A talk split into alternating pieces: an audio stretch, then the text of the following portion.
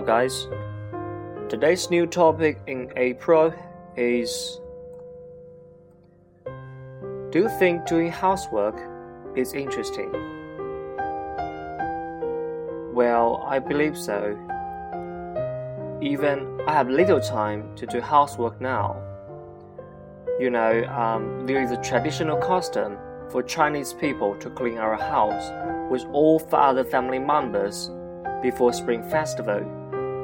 And during that kind of period of time, I feel that doing housework is quite interesting, as I can do this with my parents and chat with them and laugh together.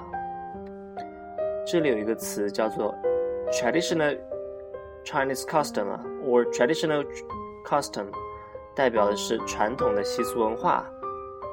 OK，学习一个新词 traditional custom，传统文化。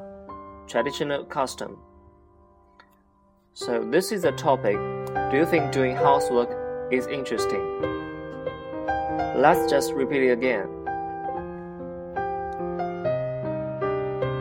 Well, I believe so. Even I have little time to do housework.